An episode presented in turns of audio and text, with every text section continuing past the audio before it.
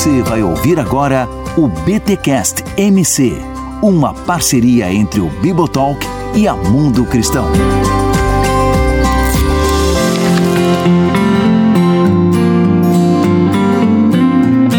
Muito bem, muito bem, muito bem. Começa o primeiro BTcast Mundo Cristão aqui em bibotalk.com. Eu sou o Rodrigo Bibo e hoje eu quero entender a queda. Ó, um pouquinho melhor a queda. Por que, que ela estraga o rolê? Eu quero entender isso aí. Eu sou Paulo Oni, não tem meio melhor de encarar a realidade humana do que por meio de uma boa história. Olha, Olá, eu sou Bernardo Show. Estamos aqui para falar do enredo da salvação e eu, particularmente, estou aqui para aprender um pouco mais com o Bibi e com o Paulo. olha aí, com o Paulo. Gente, estamos aqui neste primeiro episódio da. Aliás, o primeiro episódio recorrente, né? O podcast extra aqui na família Bibotal que a Mundo Cristão traz para vocês. Na verdade, a Mundo Cristão já é uma parceira de longa data aqui do Bibotal, sempre fazendo alguns episódios com a gente. E agora eles entraram e terão um podcast fixo aqui na família Bibotal. Então você vai acompanhar sempre na última semana de cada mês. Você vai ter um BTcast Mundo Cristão aqui. Eu tô me sentindo igual quando o apresentador de jornal troca de emissora e o cara tá na outra emissora e fala o nome da emissora antiga. Então, então Jaque e Renato, irmãos da Mundo Cristão, se eu chamar aqui BTcast, outra editora, vocês têm que me dar um desconto aí, porque é aquela fase de adaptação. Cuidado.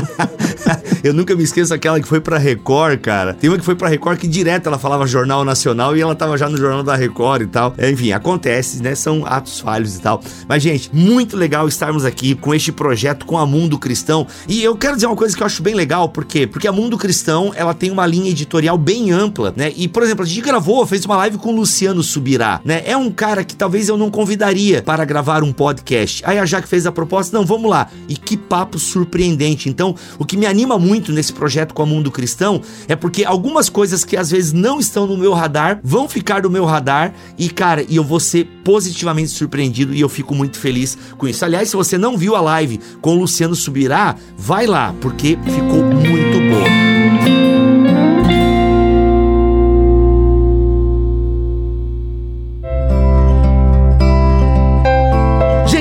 Então. Bernardo, primeira pergunta que eu quero te fazer, parabéns pela obra, tá? O Enredo da Salvação, Presença Divina, Vocação Humana e Redenção Cósmica. Explica um pouquinho pra nós, antes da gente entrar no conteúdo, como nasceu esse livro, como é que tu se aproximou deste tema, dessa temática ah, do Enredo da Salvação, como é que isso acabou virando um livro e tal. Eu gosto de entender um pouquinho aí o background do autor e como é que ele chegou na produção dessa obra. Bom, oi a todos mais uma vez. Vamos lá, Bibo. Obrigado, né, mais uma vez pela, pela, pelo convite, pela oportunidade que vocês estão me dando de estar aqui. Obrigado, Jaque e toda a turma do Mundo Cristão que está por trás disso também. Olha só, esse o assunto desse livro aqui é, é, é um assunto que eu fui acumulando ao longo dos meus anos de caminhada como estudante de teologia, de Bíblia, de exegese e também como alguém que buscava entender um pouco mais do que, que, se, do que se tratava a mensagem bíblica e a própria fé cristã. Né? Então, o conteúdo original desse livro surge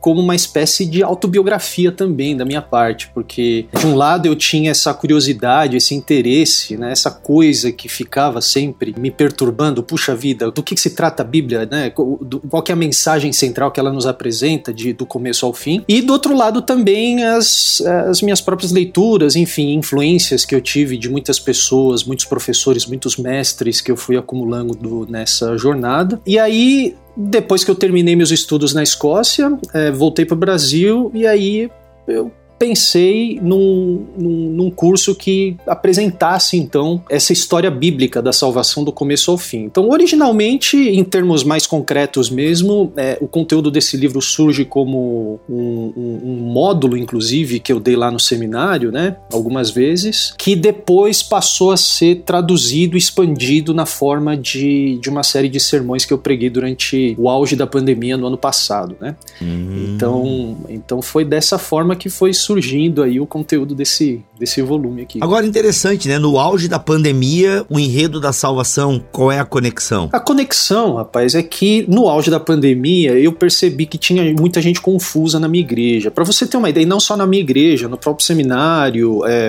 nos meus círculos de relacionamento fora também do seminário da igreja. Pra você ter uma ideia, eu tive pessoas me ligando dos Estados Unidos, marcando call comigo, porque eles precisavam ouvir de alguém que tinha estudado a Bíblia, do que, que a Bíblia se tratava, porque, como normalmente acontece, né, é bem comum isso acontecer, quando vem a crise o pessoal começa a buscar respostas, e as respostas que eles começaram a buscar não foram muito uhum. promissoras, digamos assim, né? O pessoal começou a ouvir pregadores de catástrofes, né, aquela coisa toda falando que a pandemia é a chegada do anticristo e o mundo vai acabar e que todo mundo agora vai, é, que se, se, se você foi uma criança boazinha, Papai Noel vai te dar um presente, vai te levar embora daqui, se você foi uma pessoa muito travessa, você vai ficar e vai sofrer todos os tormentos e tudo mais. E aí o pessoal me procurou de longe, marcando assim chamadas, né, pelo Zoom e tal. E, e eles queriam saber, cara, então afinal de contas, o que, que a Bíblia nos ensina sobre, sobre salvação, sobre o que, que Jesus realizou, sobre o, como é que a gente tem que interpretar essa realidade toda que está acontecendo na, na, na pandemia à luz das Escrituras. E isso aconteceu também dentro da igreja, de uma forma um pouco menos intensa, mas a gente começou a perceber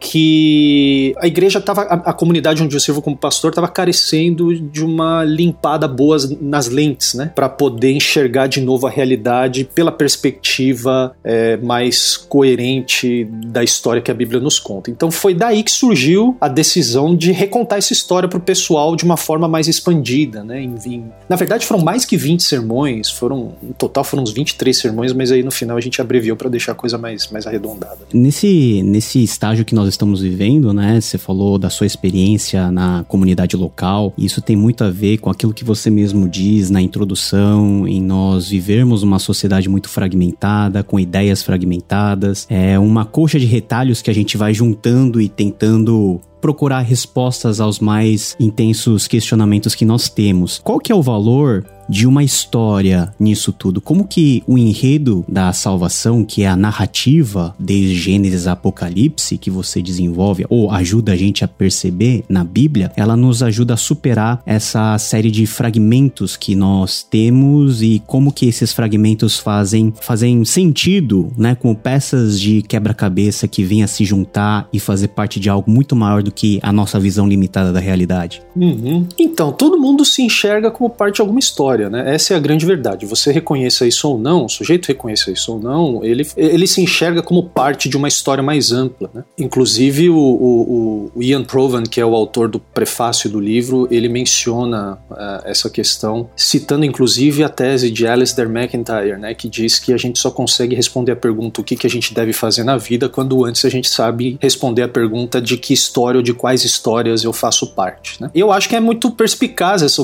essa observação, né? Porque todo mundo se enxerga como parte de uma história. Esses exemplos que eu acabei de dar do pessoal me ligando do exterior para tentar entender a fé cristã é porque eles estavam ah, sendo catequizados a abraçar uma história que dava supostamente sentido, coerência a toda a realidade e eles, graças a Deus, perceberam que essas histórias não faziam sentido, né? É, então, o que eu acho que é urgente a gente fazer hoje, na verdade sempre, né? Tempo todo, por isso que a gente o tempo todo precisa ouvir o evangelho de novo, né? Como dizia Lutero, mas é, principalmente em tempos de crise como pandemia, como uma pandemia como essa, a gente refrescar a nossa memória acerca de qual narrativa, de qual história de fato forma e dá sentido à nossa própria história particular, né? E essa é a, é a ideia que que uma das outras ideias também que estão por trás desse livro. Muito bom, muito bom. Bem, vamos começar então acerca deste enredo, né? Ah, você fala também na introdução, Bernardo, é até essa carência, né? Tu imagina assim, pessoas que te ligaram não eram neófitos, né? Tu acha que é uma deficiência, Bernardo? Em, numa compreensão de salvação, tu coloca isso no teu livro,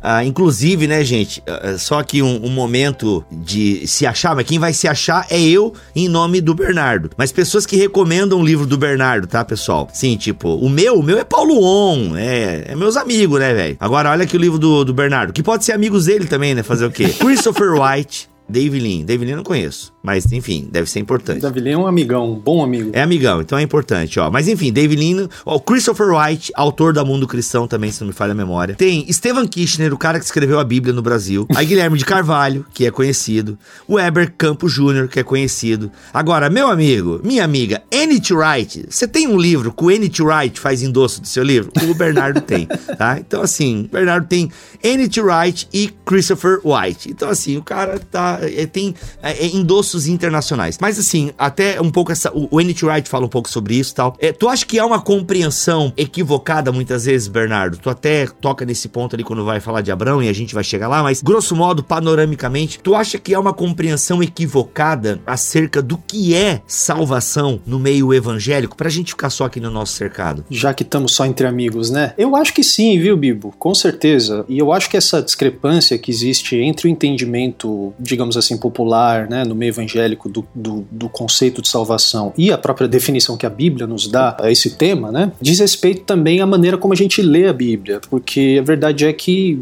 eu acho que isso faz parte até da experiência de vocês, né? Eu tenho quase certeza que a Bíblia muitas vezes é encarada como um compêndio de proposições abstratas que a gente pensa daqui e ali para sustentar as nossas convicções dogmáticas e muitas vezes a gente se esquece que a Bíblia na verdade nos conta uma história, né? É, se a gente pegar, por exemplo, o Novo Testamento, o primeiro livro, a primeira página, o primeiro capítulo, o primeiro verso do Novo Testamento, lá no Evangelho de Mateus, a gente vai descobrir que essa história que ele está contando sobre essa personagem, esse personagem chamado Jesus de Nazaré, ela pressupõe todo um enredo que antecede ele do ponto de vista histórico e também escritural ali, né, bíblico. É, não é à toa que Mateus começa a história de Jesus dando pra gente uma genealogia que começa em Abraão, passa por Davi, passa pelo exílio também e que então culmina no nascimento de Jesus que é chamado Cristo, né? E eu acho que isso acaba comprometendo de uma forma muito importante a nossa percepção das coisas e a nossa percepção do que significa a salvação mesmo, né? E aqui eu vou aludir a um, a um ponto que eu mesmo menciono no, na introdução, e que assim, deixa eu só deixar claro, eu não estou jogando fora ou desprezando a importância dessas coisas, mas é, muitas vezes a, a, maneira como a gente aprende a definir salvação, o evangelho, o propósito redentivo de Deus, é muito a partir daqueles métodos evangelísticos que nos foram apresentados décadas atrás, em que parece que a Bíblia simplesmente nos conta a história de que a humanidade pecou, dependendo, não tem nem criação, né? Começa com, olha, a humanidade já nasceu, nasceu calada, já nasceu errada, né? Deu tudo errado já. E aí pula direto pro Calvário. E aí do Calvário a gente vai pro céu, né? Então, assim, a Bíblia em si, que é um, um assim, um, um blocão de, de textos que está ali no meio, que nos apresentam uma história um pouco mais complexa, acaba ficando é, no lugar escuro. A gente não entende do que está acontecendo. Não é à toa que, assim, a gente. É muito comum você encontrar um evangélico que é muito convicto de certos dogmas, mas que quando você vai para a Bíblia, o sujeito não tem a menor ideia do que fazer com aquilo, porque é a maneira como ele, que ele, a maneira como ele aprendeu a enxergar a realidade, a pensar sobre as coisas. Né? Sim. A, a gente não nega a importância dos credos, né? Eu acho que claro todos, ainda mais vocês uhum. dois aí, é, que são de. Eu não sei de qual comunidade você é, Bernardo. Se você é de uma comunidade livre ou é um presbiteriano, batista. Eu sou da presbiteriana. presbiteriana. Uhum. É, então, vocês são ligados a comunidades históricas que zelam pelos credos e tal. Só que às vezes, uhum. os credos eles causam esse efeito, né? O cara manja muito do credo e de alguma forma é, pincela uhum. alguns aspectos do Redentor, alguns aspectos de Jesus e pula a história de Jesus, né? Então, assim, é, e, e eu acho que. Tudo bem que pelo menos esse cara até entende um pouco do credo, até conhece um pouco o credo, mas a maioria das pessoas não tem, né? Não sabe nem explicar o Natal ao certo e, e não tem essa ideia de, um, de uma história, de um começo, meio e fim. E tu vem resgatar essa ideia, né? De começo, meio e fim. Eu até achei genial a, a citação do Samuel. Do, não, como é que é o nome do. do... Samuel Gamgee. Samuel Gamgee. Samuel. Esse cara aí do, do Senhor dos Anéis. Agora, eu quero aprender a falar. Sam, é o, o Sam, é que eu chamo ele de Sam, cara. É o Sam e o Frodo. É Sam, Sam. É Sam. Né? Pros íntimos é Sam, Sam né? Tá certo. Eu sou íntimo aqui da Terra-média e tal. E, cara, isso é muito importante, porque as pessoas às vezes sistematizam demais algumas coisas e jogam toda a história, deixam a história de lado, né? Então, assim, pulam de Gênesis 3 para é, Marcos 15, que é até a alusão que você faz aí né, a, a, no seu livro.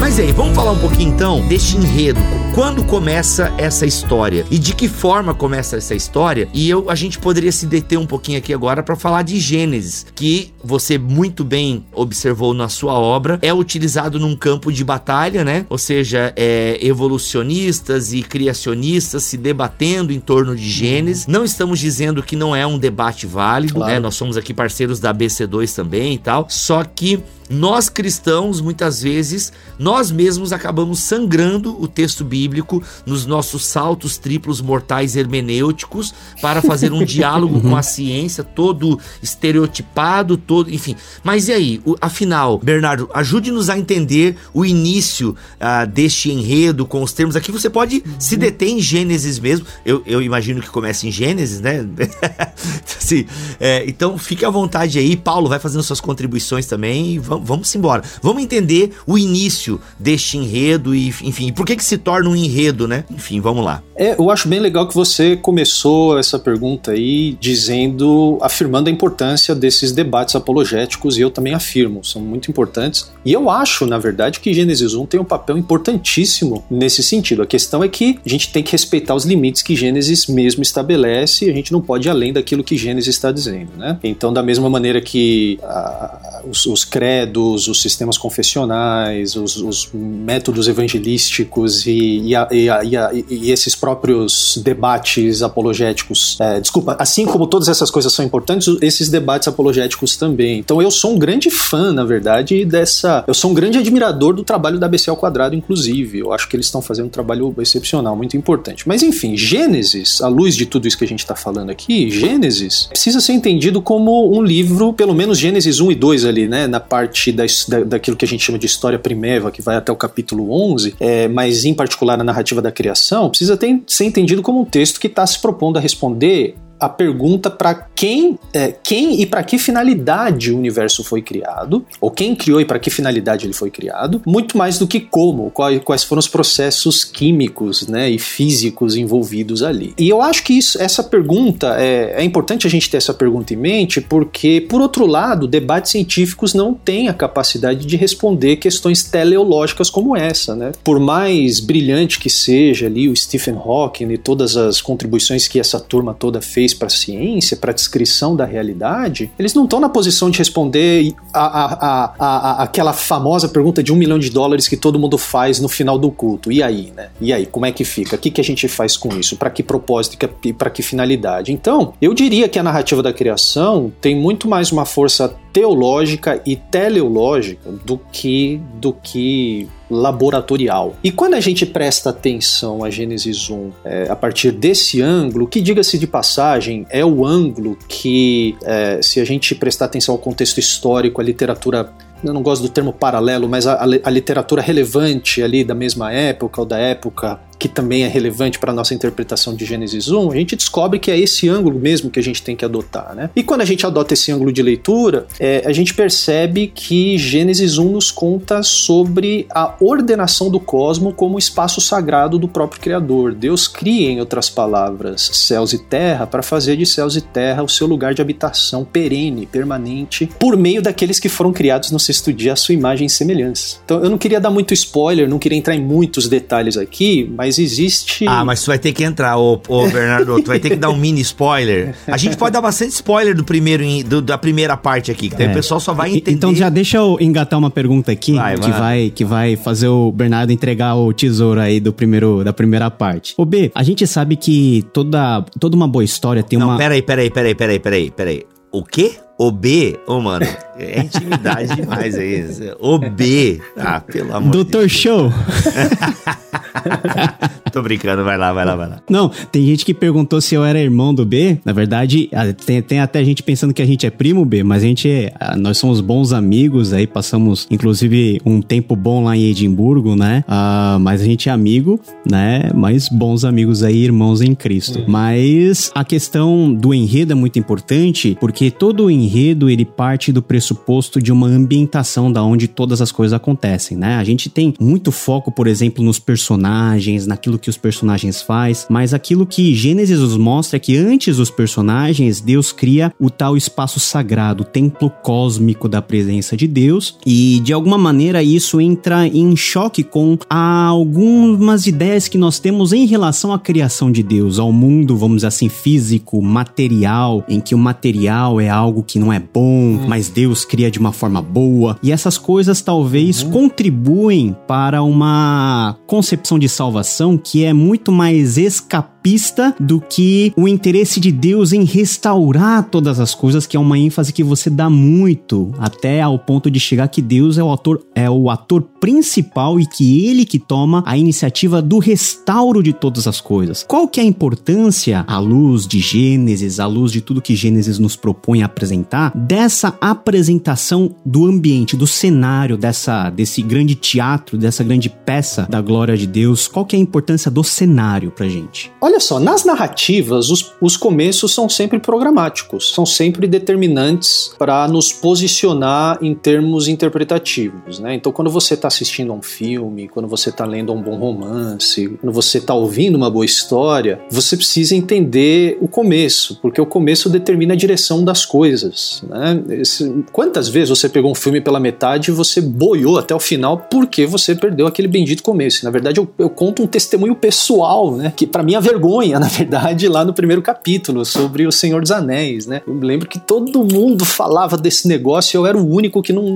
estava entendendo nada do que estava sendo dito, né? Porque sempre que eu fui assistir esse, né, essa bendita trilogia, é, sempre acontecia alguma coisa que me impedia de pegar o começo. E eu ficava assim, tudo confuso. E, e, e eu demorei para gostar, porque eu, eu achava tudo muito, assim, sem sentido, né? É, com a Bíblia é a mesma coisa. E, e, uma coisa que é interessante é que quando a gente vai lá pro final das Escrituras, pro final do cânon bíblico, né? Do cânone bíblico, nos dois últimos capítulos de Apocalipse, a gente percebe que aquilo que nos foi apresentado no começo encontra um desfecho glorioso, né? Um, um, um desfecho pleno lá no final. O que sugere para mim que na cabeça do autor de Apocalipse, né? Na cabeça de João, não dava para falar do desfecho da história, senão é, retratando a própria criação, o próprio início, alcançando então o seu ponto culminante. Então, essa aqui é a grande contribuição dos, dos críticos narrativos, né? Eu tô muito, eu devo muito ao, ao trabalho do, do, do, pessoal da crítica narrativa, que nos, nos ajudou a, a, ler o texto bíblico, principalmente as narrativas, né? É, como elas de fato são, que são histórias que têm começo, meio e fim. A gente precisa prestar atenção para a força acumulativa do enredo, para como os personagens são apresentados, no desenvolvimento do caráter delas, né, e tudo mais. Aí quando a gente faz isso, a gente descobre a importância de Gênesis 1 e 2 e o quão sem sentido é a gente supor que a criação não tem valor. E aí, na verdade, né, Paulo, é, eu acho que você fez essa pergunta esperando que eu chegasse nesse ponto, então eu, vou, eu chego nesse ponto agora, né? Essa ideia de que a criação é uma coisa essencialmente ruim, descartável, inferior, ela na verdade é grega, ela não é bíblica, né? Ela, essa, essa, essa divisão, esse divórcio, esse corte metafísico, né? Em que as coisas metafísicas são superiores às coisas físicas, às realidades físicas. Isso é uma coisa é, grega, não estou fazendo juízo de valor, tá? Só estou dizendo que não é bíblico.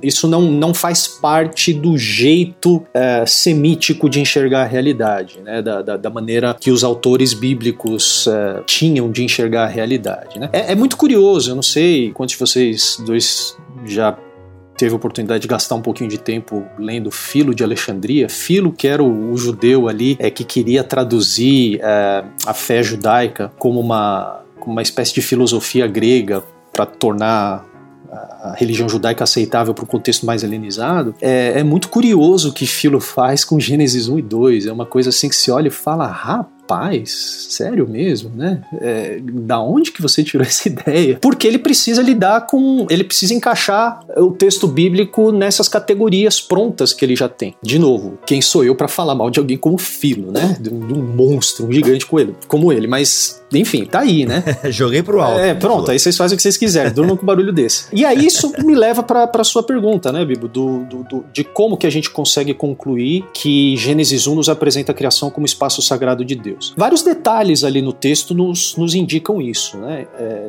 nos mostram é, essa direção. É, primeira questão do, do Tohu né? Dessa ideia de que antes do agir de Deus na criação, a terra era sem, a afirmação de que a terra era sem forma e vazia. E quando a gente presta atenção nos atos de Deus na criação, eles são divididos basicamente em duas categorias, né? Da forma e preencher. Então ele separa a água de água das águas, depois ele separa a água da terra, depois ele separa. Primeiro ele separa o tempo, né? Tem toda essa separação estrutural, né? Da forma da coisa. E aí depois ele começa a preencher o cosmos. Isso indica que Deus estava construindo, na verdade, um espaço habitável. E o detalhe decisivo, na verdade, são dois: é o fato fato de que Deus cria o cosmos em sete dias, o que no pensamento antigo era remontava a, ao tempo dedicado à consagração de templos e essa coisa de Deus fazer a sua imagem por último, colocar a sua imagem no centro desse lugar e no final das contas a própria divindade descansar né, no sétimo dia. Então tudo isso remonta à ideia de, de consagração de um espaço sagrado, de um templo. Então quando Gênesis nos apresenta o cosmo dessa forma, é para essa finalidade então que o cosmo é criado, né, para ser é, o, o templo cósmico de Deus, o espaço sagrado onde a presença de Deus habitaria de forma definitiva e perene. Então à luz disso fica muito implausível a gente continuar abraçando ideias que pressupõem que, que a Terra, ou a matéria, ou a realidade visível é uma coisa inferior, descartável. Né? É, e, e, lá em Apocalipse 21, 22, minha gente, não somos nós que estamos de mudança. Quem chama a graneiro é Deus, Deus que está de mudança de volta para cá. Nova Jerusalém desce do céu, é novos céus e nova terra, novo céu e nova terra. Aliás, esse é outro ponto também, né? Muito comum no meio evangélico de encarar a salvação como uma. Até, e, por exemplo, eu venho de um contexto, de um contexto pentecostal onde a palavra palavra arrebatamento tem muita força, né? Então nós vamos ser arrebatados aqui. Então a ideia de salvação é basicamente Deus vindo de helicóptero e resgatando a gente, assim, tipo um bom, um bom filme é. de guerra, alguma coisa assim, sabe? Então assim, a, a, salvação é muito visto dessa maneira, assim, caramba, é Deus nos tirando aqui da terra, entendeu? Tem até, por exemplo, o, o, hum. o Ismael Sobrinho, que é um amigo meu, é psicólogo, ele fala do sentimento suicida crente. Qual que é o sentimento do suicida crente? Ele, ô oh, Senhor, me leva, né? O Senhor me leva leva, o senhor podia me levar agora essa semana e tal. É. Porque salvação tá muito ligado a isso, né? Uhum. Justamente porque a gente faz esses recortes, assim, tipo de. Uhum. É o arrebatamento, é Deus vem e vai nos tirar. Mas isso não, não representa o todo deste enredo, né? Uhum. Não representa o todo deste enredo e tal. Uhum. Afinal, a nova Jerusalém desce, desce. Uhum. Eu achei muito legal que você fala aqui no seu livro a ideia de que o descanso ali, né? Porque a divindade descansava, né? Depois da apresentação do templo, tem essa ideia do descanso. E o que que esse Shabá representa? representa, né? Ou seja, Deus fazendo do mundo o seu lugar sagrado e os seres humanos os seus representantes, né? Isso é realmente muito legal. Então, até que tu coloca o seguinte: ignorar a mensagem teológica do relato da criação é se arriscar a não compreender a clareza do próprio evangelho. Cara, por que tu faz uma declaração tão forte assim? Eu sei que a gente pode dar uns pulos aqui na história, mas eu queria que eu sei que o teu livro como um todo responde isso, mas dá uma palhinha para nós aqui porque a galera vai comprar o teu livro, inclusive o link com um desconto de 30% no site da Mundo Cristão. Tá aqui na descrição deste podcast, mas dá um, por que essa essa afirmação achei ela bem forte assim? Ignorar a mensagem teológica do relato da criação é se arriscar a não compreender a clareza do próprio evangelho. Forte essa declaração. Uhum. É, eu digo isso porque a gente está acostumado a entender o evangelho somente em termos da resolução do problema dos nossos pecados. E normalmente é, é meu pecado, não é nossos ainda. É uma coisa bastante individualizada e bastante jurídica, né? Bastante forense o nosso entendimento sobre o evangelho. E de fato, o evangelho resolve o problema dos meus pecados. Claro que resolve. Só que isso deve ser entendido no contexto mais amplo da teologia da criação, que nos é apresentado em Gênesis 1 e 2. Então, aquilo que Jesus realiza eventualmente, né, na sua vida, morte e ressurreição, deve ser compreendido nesse contexto mais amplo em que Deus originalmente afirma que todo o cosmo é muito bom, com a humanidade no centro do cosmo. A própria ressurreição, ela nos leva imediatamente de volta ao problema iniciado em Gênesis 3. O que, que é a ressurreição senão a, a derrota definitiva do problema originado em Gênesis 3? E é claro que antes de a gente ir para Gênesis 3, tem todo um percurso temático que a Bíblia nos apresenta até Jesus chegar. Então, quando a gente volta para Gênesis 3, a gente tem que passar de volta no exílio, a história de Israel. E na verdade, verdade, quando a gente enxerga a Bíblia como um todo, a gente percebe muito claramente que o exílio, além de muitas outras coisas, é o repeteco de Gênesis 3. É, o exílio é a repetição da morte, é a repetição da expulsão da presença de Deus. É, aliás, o primeiro exílio da Bíblia é em Gênesis 3, quando Adão e Eva são expulsos ali da, da própria presença divina no jardim do Éden. Né? Então, uma coisa está enganchada na outra. E se a gente não percebe como é que Jesus, com o evento Jesus acontece nesse enredo mais amplo, a gente acaba reduzindo a, a significância da vida e da obra e da missão de Jesus Boa. de uma forma que, na minha opinião, não é muito saudável.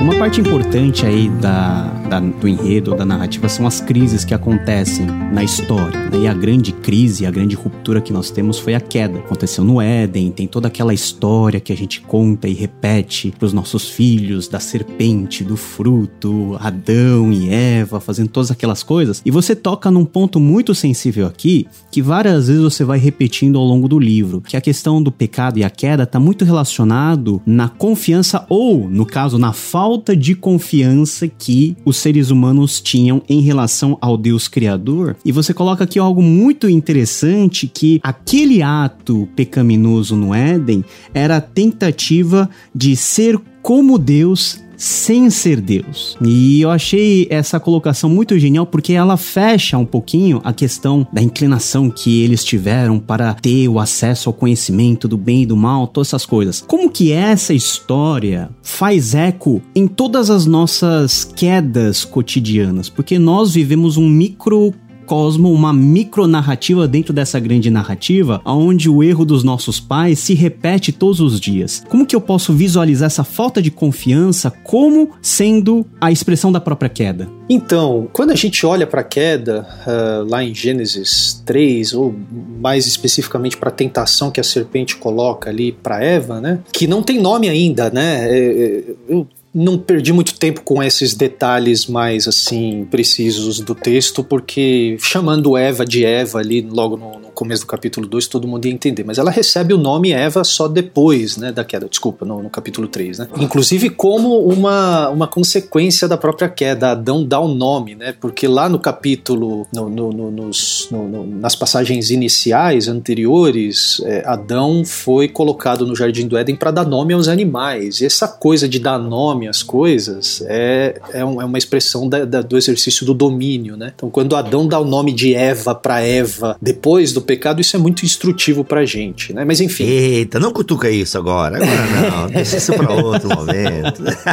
mas é, enfim, Eva lá no capítulo do, no capítulo 3, quando a serpente aparece, ela ainda não tem nome, mas uh, enfim, vamos chamar ela de Eva. Ali a serpente se aproxima dela e, e, o que ela na verdade propõe para Eva, e aqui eu acho que eu, eu concordo com, com o John Walton, quando ele diz que queda não é o termo mais adequado para aquilo que aconteceu no capítulo 3. Concordo em partes, porque eu acho que a gente não perde muita coisa e não ganha muita coisa se agora pensar num outro nome. Deixa queda, porque queda tá. Até porque tu usa queda, né? Tu usa queda Uso no teu queda, livro, isso. Né? Apesar de explicar o conceito, é. né? Tu explica o conceito, mas utiliza a terminologia corrente. Isso. Queda, queda, queda tá bom, tá? Mas é que a gente precisa qualificar o que, que significa queda, porque quando a gente fala queda, queda é sempre para baixo, né? Só que o que de fato acontece é que a serpente propõe um caminho para cima. Ela sugere para Eva um atalho para que ela se torne conhecedora do bem e do mal de forma absoluta, sem precisar de Deus. Esse é o ponto da árvore do conhecimento do bem e do mal. Duas coisas que a gente tem que se lembrar: a humanidade havia sido criada à imagem e semelhança de Deus, então eles já eram de certa maneira como Deus. Então, quando a serpente propõe não come porque você vai ser como Deus, é um, é um, é um,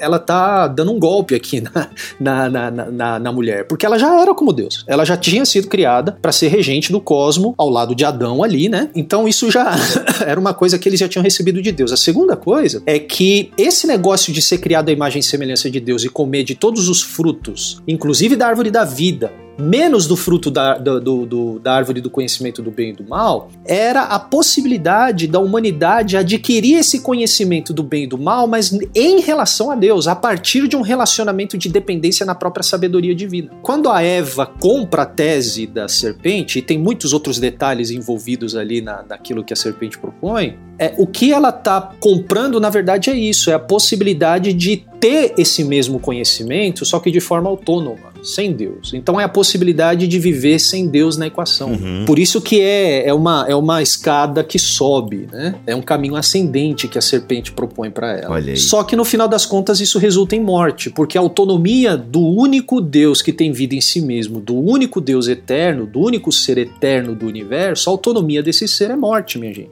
É sepulcro. É uhum. É túmulo. Aliás, eu ia te interromper porque eu acho muito genial. Você responde uma pergunta que muita gente faz.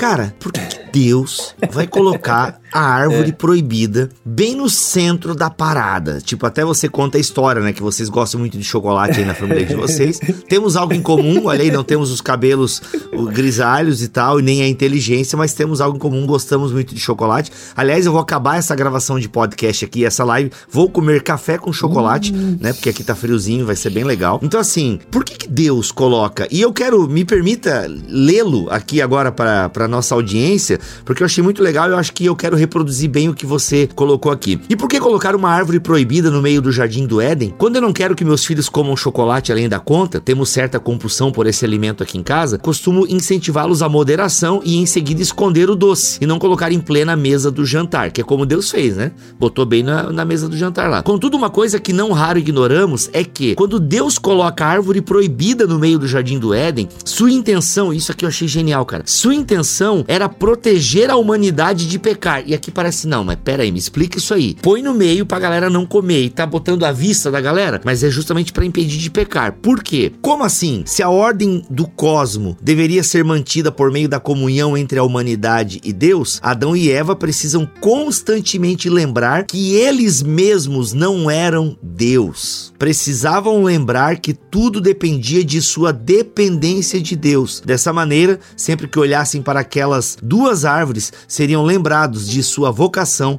como adoradores de Deus. Cara, eu achei isso brilhante, muito bom. Mas e aí, continua. Que mais? O que mais? Que a, pra gente entender o início desse enredo. Aí agora temos aí a queda. Pô, a gente tinha que apelidar de subida. Vou chamar de subida agora. O que, que é subida? Não, Gênesis 3, cara. Nunca leu lá o relato da subida? A subida do ego humano.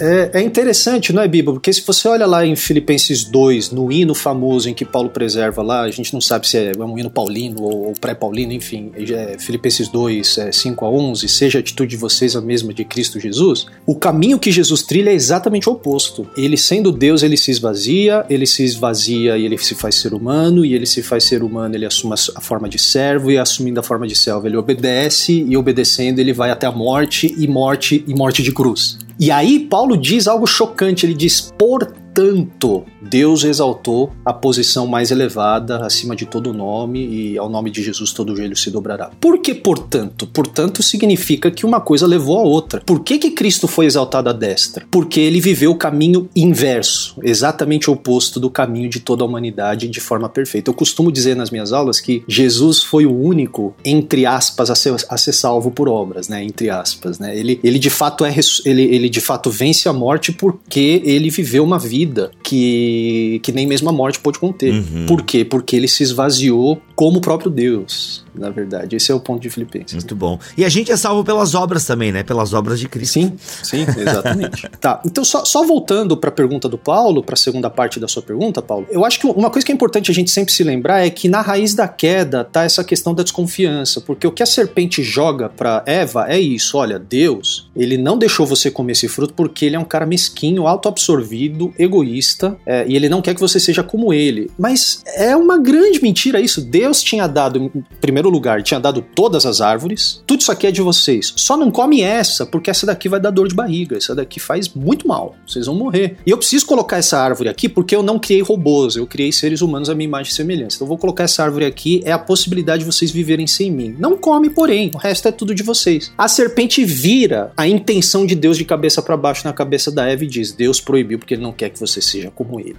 Então, na raiz do, do pecado, desse primeiro pecado fundamental que acontece no Éden, é a desconfiança da bondade de Deus. E, e não é isso, gente, não é isso. Isso aqui eu não, é uma coisa que a gente vai ter que fazer um um exercício mais de, de reflexão in, interior, assim, pessoal, né? Mas se a gente for muito honesto com a gente mesmo, não é isso que está por trás da nossa, muitas vezes, insistência em seguir um caminho oposto ao caminho que o Senhor nos propõe, é porque a gente, no fundo, desconfia que Ele quer o nosso bem, a gente acha que a gente sabe melhor que Ele, né? E o tentador no deserto faz isso com Jesus. É exatamente isso que o tentador faz com Jesus, depois que Jesus é declarado Filho de Deus na cena do batismo, e o Espírito Espírito envia Jesus para o deserto para ele ficar 40 dias e 40 noites sem comer, é, que é uma recapitulação da própria história, da própria caminhada de Israel no deserto. E tendo passado 40 dias e 40 noites, é muito interessante que Mateus e Lucas dizem, é, não lembro se Lucas agora, mas Mateus diz que Jesus teve fome, né? Que detalhe mais irrelevante. Óbvio que ele teve fome, mas é, é muito importante esse detalhe. Porque quando o tentador se aproxima de Jesus, ele se aproxima com uma pergunta: Você não é filho de Deus? E essa pergunta é terrivelmente importante, porque 40 dias antes, Jesus tinha ouvido a voz vinda do próprio Deus, do céu, declarando ele como filho. Só que agora ele está com fome no deserto. Então o que o tentador está provocando Jesus a fazer é questionar justamente a bondade de Deus. Você não é o filho de Deus? Por que, que você está fazendo aqui com Muito fome? bom. E aí ele propõe um caminho autônomo. Transforma essa pedra em pão. Transforma essa pedra em pão. Segue o seu próprio caminho. Você pode, você é o filho de Deus, afinal de contas. Mas Jesus não segue esse caminho. Ele cita Deuteronômio e diz que nem só de pão viverá o homem, mas de toda o quê? Palavra que sai da boca de Deus. Coisa que Adão e Eva não fizeram. Muito bom, muito bom. E, e que nós também não fizemos. Sim.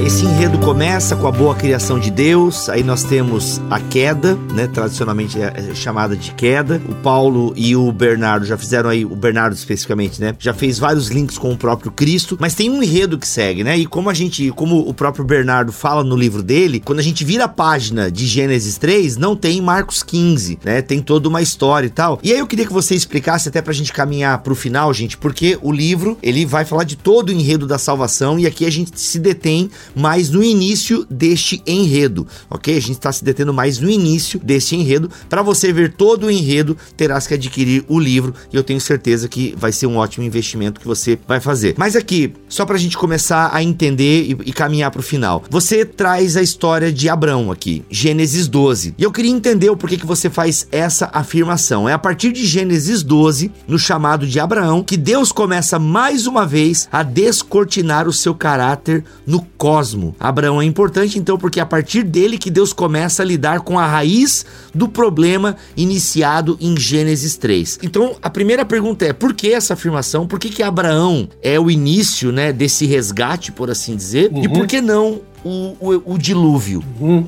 Por que, que não é o dilúvio, esse recomeço, afinal, de novo a Terra volta pro caos e tal? Sim, sim. É. Então, queria entender esse. Por que, que não é o uhum. dilúvio, por que, que é Abraão, que nós temos aí o início da assim chamada história da salvação? É, na verdade, o dilúvio é muito importante também. É, a minha intenção não era diminuir a importância do dilúvio. O dilúvio, é extremamente importante. Aliás, o, o Bill, o, o G.K. Bill, que é um dos, os, um dos eruditos ali do Novo Testamento que eu converso muito de perto ali no meu trabalho também, em outros, ele nota, inclusive, isso que, que, que a gente já vê uma antecipação daquilo que Deus vai fazer em Abraão já em Noé, né? Então, o dilúvio, o Noé são muito importantes, com certeza, né? Aliás, Caim e Abel, em Gênesis 4, são importantes também. Deus não sumiu do mapa, né? ele, se, ele que toma a iniciativa de se aproximar de Caim e de Abel, enfim. A questão é que é em Abraão que acontece a promessa de todas as famílias da terra serem abençoadas. Então, é nesse sentido que a coisa começa em Abraão de fato, né? É, ou, ou a coisa ganha mais clareza em Abraão, porque é por meio da descendência de Abraão que Deus vai retomar agora esse plano de redimir, de resgatar todas as nações, todas as famílias da terra. Então é mais em termos de escopo, né? É, de alcance daquilo que Deus realizaria que, que encontra então essa diferença entre Abraão e Noé. É em Abraão que a coisa se torna mais explícita, né? Essa coisa do, da glória de Deus Deus, do conhecimento de Deus alcançando todos os povos. Foi, ele foi sintético, né, Paulo? Ele foi bem sintético.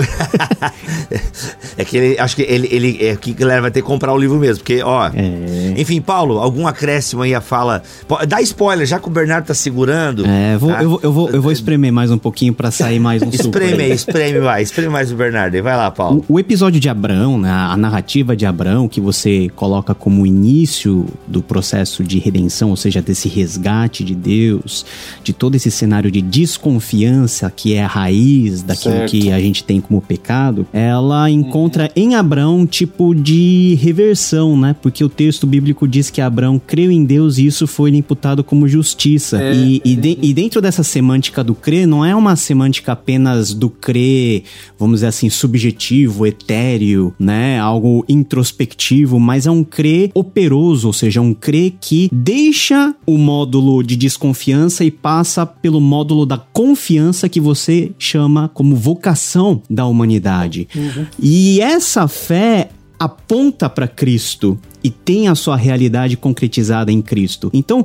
como que na sua visão e dentro dessa narrativa, Abraão faz a, essa transição, né? Essa troca de chaves do módulo desconfiar para o módulo confiar? Uhum. Boa. A gente poderia falar muita coisa sobre Abraão né? Muita coisa mesmo. E teria que fazer uma série de podcasts provavelmente para tentar esgotar o que, que acontece ali na vida do Abraão, enfim, depois dele também com os demais patriarcas. Mas na minha leitura, eu acho que a coisa que é mais central a gente destacar, a coisa que é mais importante a gente destacar na história de Abraão é que Abraão aprendeu de fato a confiar em Deus. É uma história sobre como o Deus criador que tá obstinado, que tá assim, ele Deus enfiou na cabeça esse negócio, ninguém vai tirar da cabeça de Deus que ele quer redimir o cosmo criado por ele. E ao fazer isso, ele escolhe alguém que não tem absolutamente condições alguma para levar a cabo esse plano. Uhum. Então a história de Abraão é a história de um Deus grandioso, de um Deus fiel, de um Deus que ama a sua criação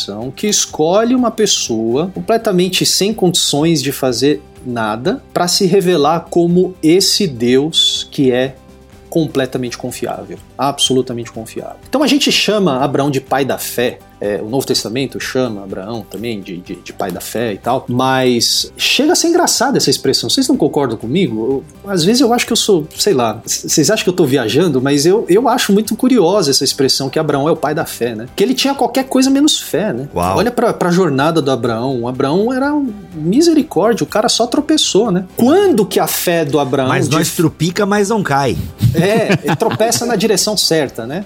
É, não é para trás, é para frente, pelo menos, né? Mas o Abraão, ele quando é que quando é que a chave vira para Abraão? Quando Deus de fato dá um filho para ele, aos 100 anos de idade. Então a história do Abraão não é nem sobre a fé do Abraão, é sobre o Deus que é plenamente confiável, é sobre o Deus que promete e que cumpre. Sobre a fidelidade de Deus. Exatamente, é sobre a fidelidade de Deus. E esse é um ponto que o Paulo vai enfatizar muito lá em Romanos 4, para explicar pra gente a centralidade da confiança, né? a centralidade da fé e, e Abraão como esse paradigma, né? Pristino, né, puro, né, digamos assim, ideal para uma fé, uma fé que é irrestrita, né? É uma fé que reconhece a sua própria incapacidade, diga-se de passagem, né? 100 anos de idade é, é um pouco tarde para o sujeito tentar ter filho. É né? que ele comia verdura, vocês, né? Vocês vão concordar comigo. Não tinha né? tanto poluente, o cara não comia processados. é, ginseng, né?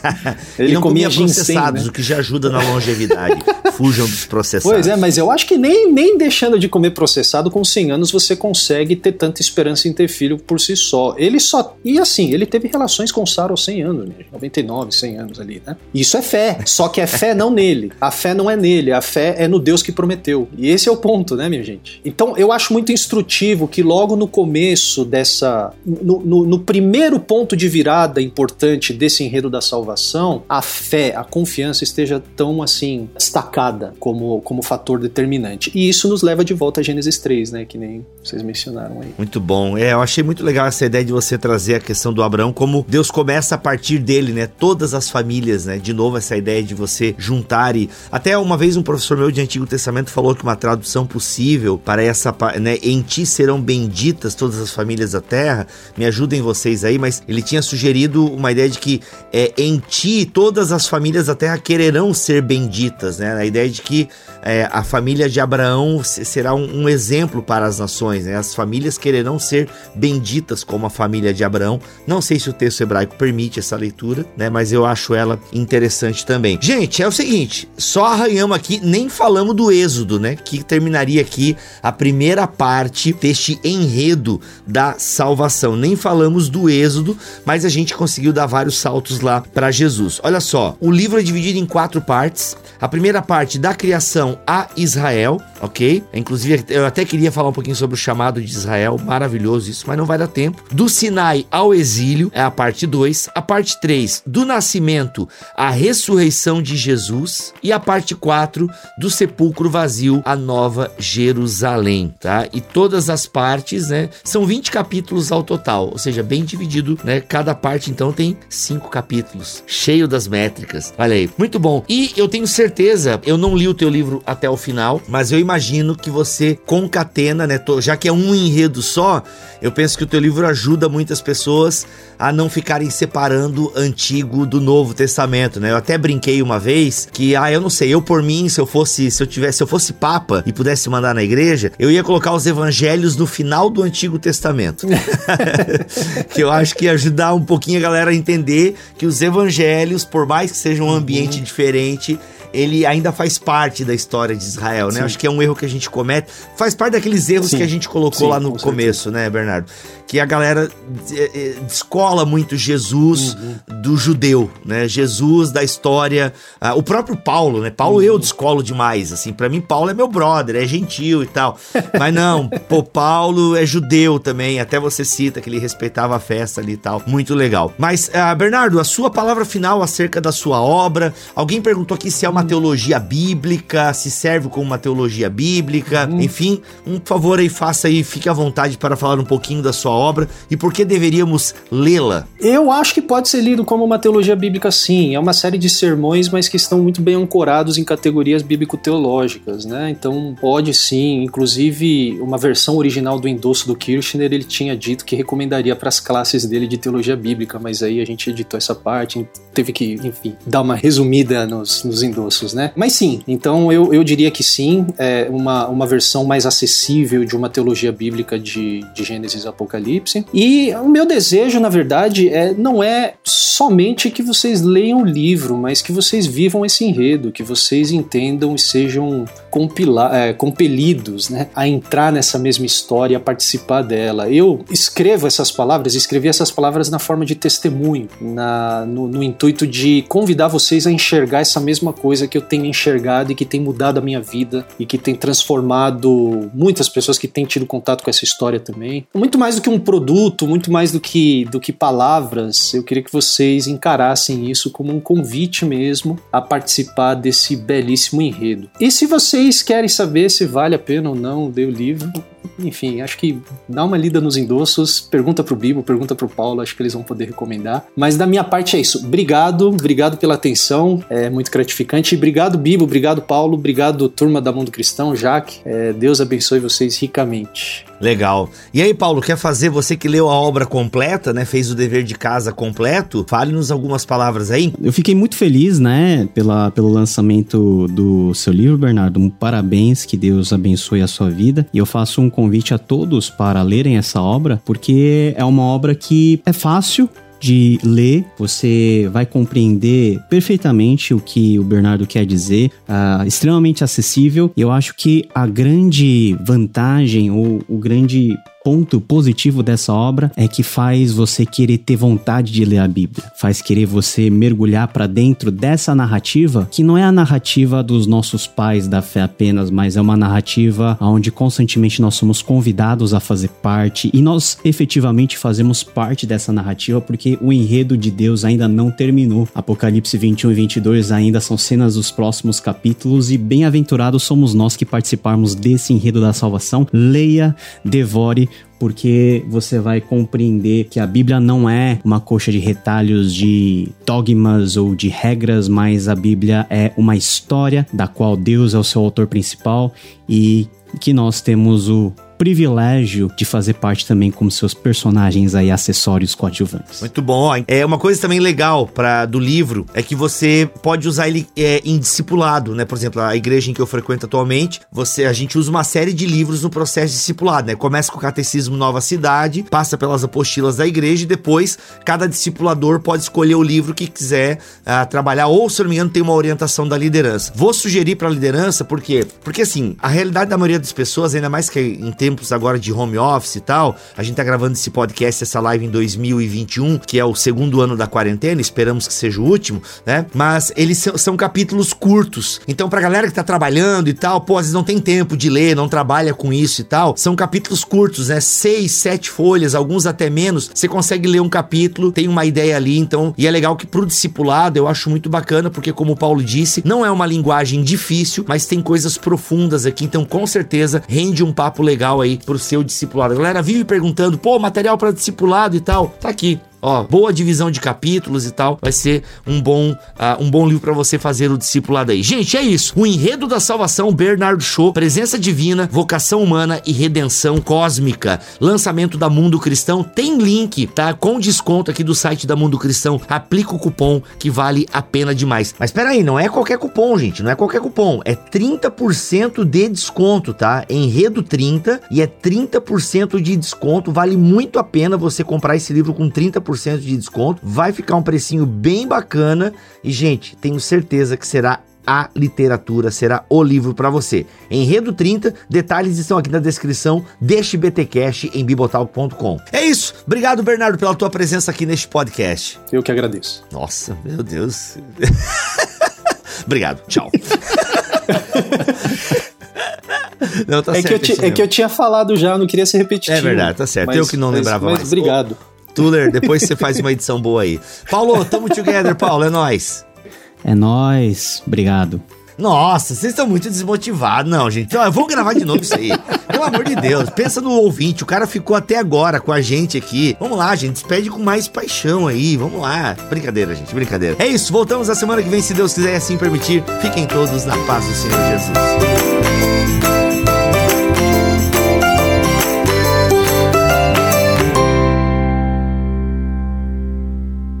Este podcast foi editado por Tuller Bibotalk Produções.